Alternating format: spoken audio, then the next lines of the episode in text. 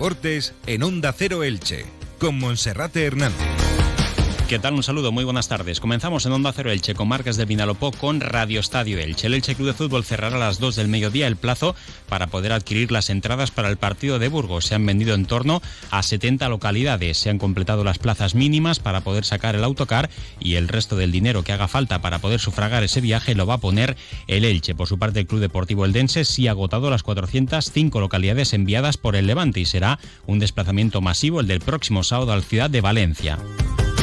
Escucharemos también al técnico Joaquín Rocamora del Atic Club Balonmano Elche. Su equipo vuelve a jugar mañana en la European Cup. Lo hace en el partido de ida correspondiente a la segunda eliminatoria de esta competición europea. Dice Joaquín Rocamora que esta competición es la que más le gusta al equipo. Y también recibiremos al montañero licitano Juan Agulló que nos va a contar su experiencia junto a otros dos compañeros durante cinco semanas en Perú. Comenzamos.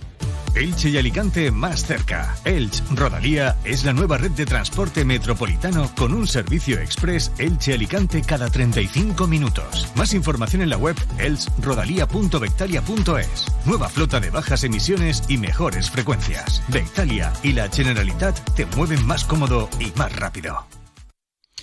Comenzamos y saludamos a nuestro compañero Felipe Canals. Felipe, bienvenido, buenas tardes. Muy buenas, Monserrate. Bueno, pues rápidamente en lo que se refiere al Elche, Alex Martín sigue trabajando con el grupo y de esta manera Sebastián Becasese, por primera vez en toda la temporada, podría repetir con el mismo equipo titular para jugar el sábado desde las seis y media de la tarde en el plantío de Burgos, con ese sistema en fase defensiva que ha venido utilizando en los últimos partidos, coincidiendo con la reacción del Elche, el 4-1-4-1, donde Nico Fernández Mercau es el extremo derecho, Aleix Febas juega como pivote defensivo y junto a Pedro Vigas el otro central va a ser Alex Martín, ya que Mario Gaspar cumplirá su segundo partido de sanción en fase ofensiva. El Elche pasa a jugar con tres centrales, con Pedro Vigas junto con Josan y Carlos Cler. Los carriles quedan eh, jugando con ese sistema para Tete Morente por la izquierda, mientras que por la banda derecha el conjunto ilicitano pasa a jugar con Nico Fernández Mercau y el Elche que coloca a Alex Martín como pivote defensivo, mientras que Aleix Febas se suelta en esa demarcación. Como decíamos, en titulares, el Elche va a cerrar la venta de entradas para ese partido a domicilio con unas 70 localidades vendidas.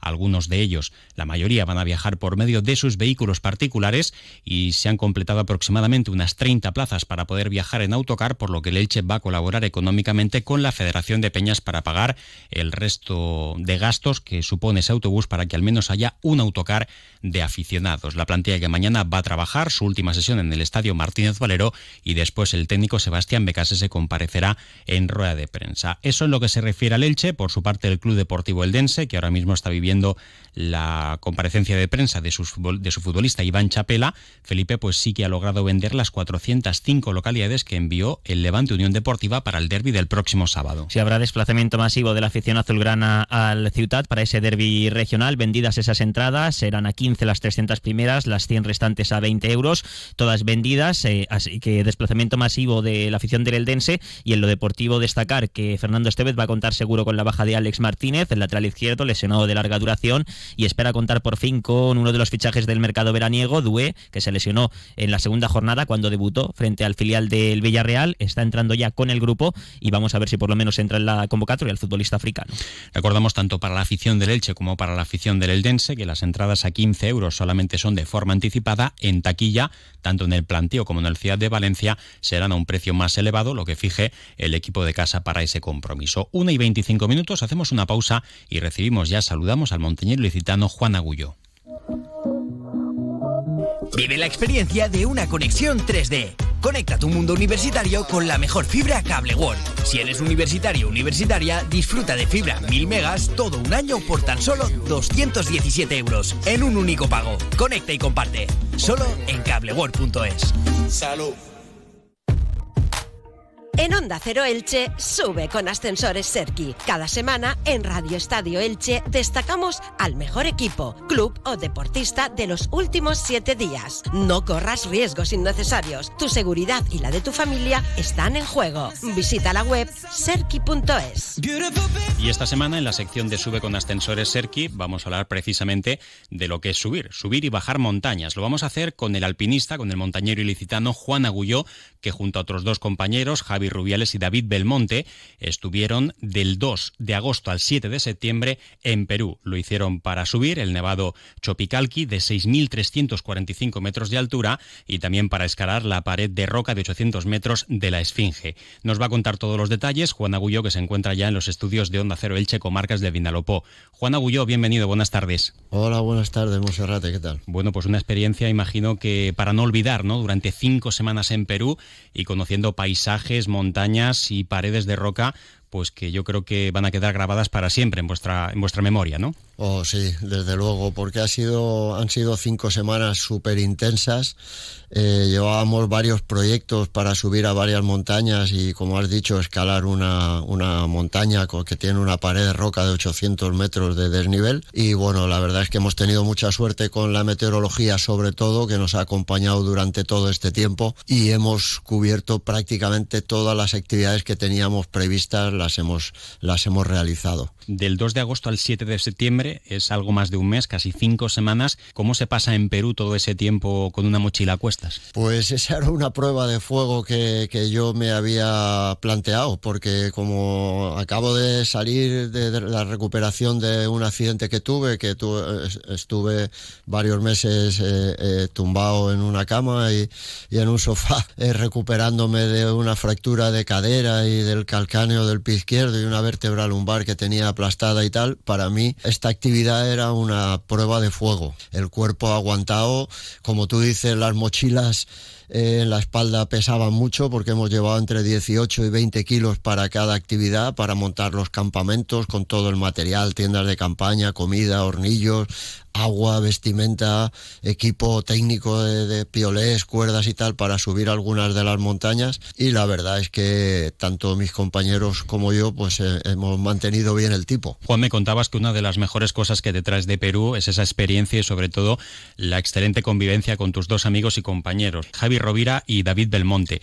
Pero en lo que se refiere a la montaña, a, ese país, a Perú y a las anécdotas, ¿qué es lo que te has traído en esa mochila que decías? Bueno, la verdad es que eh, nos hemos sorprendido de lo bien que nos ha tratado la gente, porque hemos estado en alguna situación así un poco precaria, por ejemplo, eh, acabar de levantar las tiendas de campaña porque habíamos pasado una noche cerca de una, de una laguna, Cancaracá, una laguna que se llama Cancaracá, que está a 4.600 metros. Bajamos a, a la carretera que había cerca de allí, nos pusimos en la carretera, hicimos el alto a un par de coches y el primero que pasó prácticamente paró, nos llevó a la ciudad, nos eh, la persona que llevaba el coche nos regaló unas botellas de licor de, pisco hechas por, por él porque parece ser que, que fabricaba este, este licor.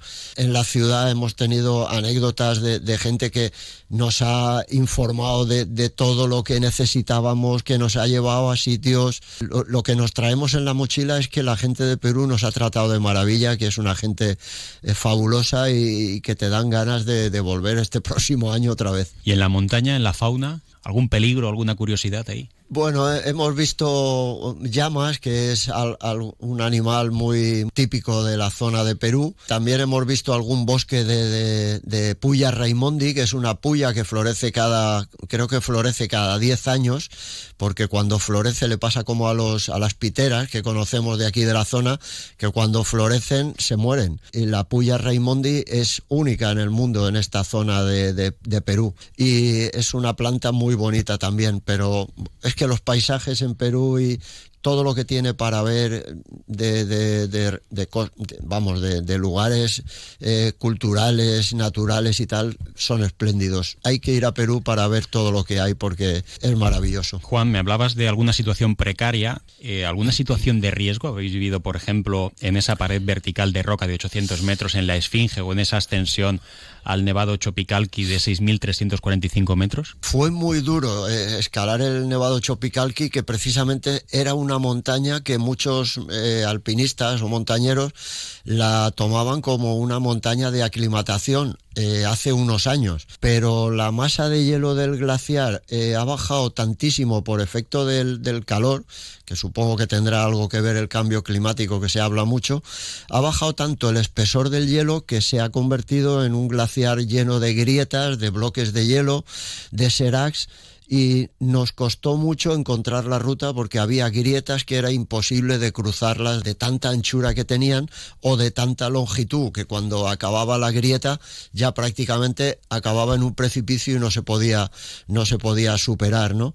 Y nos costó mucho porque esa montaña que aparentemente mm, en otro tiempo era muy sencilla, pues nos tuvimos que emplear a fondo con los piolés, con crampones, con cuerdas, para poder escalar en hielo, muros de hielo para poder llegar a la cumbre. Y luego, una vez en la cumbre, tener que colaborar con guías que llevaban clientes con cuerdas, con estacas de, de aluminio para meterlas en el hielo y poder bajar en rappel con las cuerdas por bloques de hielo impresionantes. Pensábamos que podría ser una ascensión dura, pero no tanto como nos resultó. Y, y en la pared de la Esfinge, como teníamos una estrategia de dormir en medio de la pared, llevábamos un equipo muy ligero de ropa de pluma y tal para poder pasar una noche en una repisa y la estrategia fue buena. Y lo que pasa que claro, escalar a más de 5.000 metros de altura es muy difícil. Das cuatro o cinco brazadas, cinco o seis pasos y te tienes que parar a, poder recuperar el aliento porque es, es brutal el esfuerzo que haces a esa altura para poder escalar en roca. Juan, vivimos en el año 2011 el reto Everest con esa ascensión al pico más alto del mundo, 8.848 metros de altura. En 2009 también aquella experiencia en el Choyu, 8.188 metros. Y ahora este nevado Chopicalqui, que aunque es menor la altura, pero evidentemente tiene su dificultad eh, ¿A partir de ahora qué?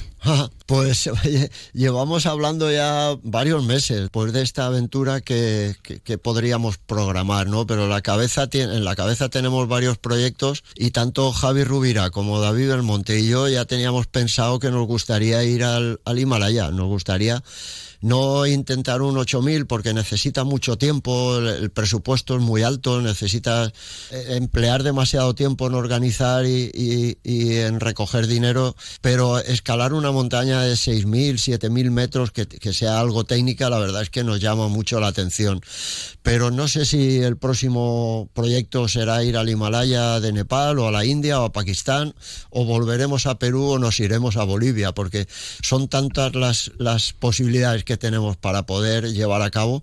Lo único que pasa es que todos estos viajes pues tienen un presupuesto económico alto y, y salir todos los años o cada dos años de viaje con el dinero de tu bolsillo es muy hmm. difícil, ¿no?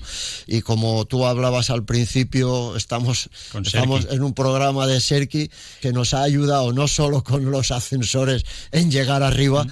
sino que también ha puesto su granito de arena para que este proyecto se lleve a cabo, igual que, que ha colaborado Traffic, las autoescuelas y el centro de formación y la empresa Catex, que es nuestro patrocinador más importante de, este proyecto. Bueno, y luego tenemos esta tienda de deportes, el refugio de Alicante, que cada vez que le proponemos alguna actividad es que nos regala material, nos pone precios muy bajos y nos ayuda siempre que puede mm. en cada actividad que hacemos.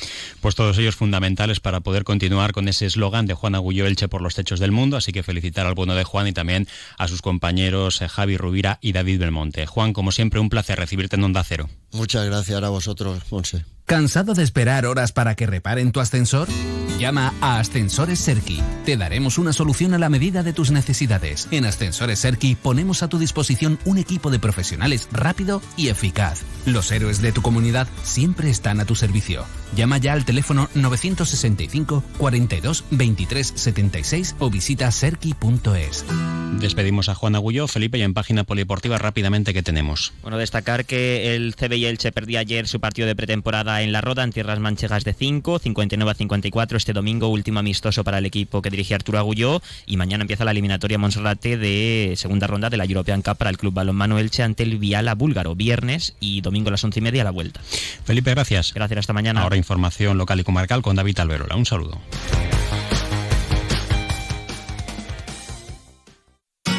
Comercial Persianera. Puertas, tableros, parquets, cocinas y bricolaje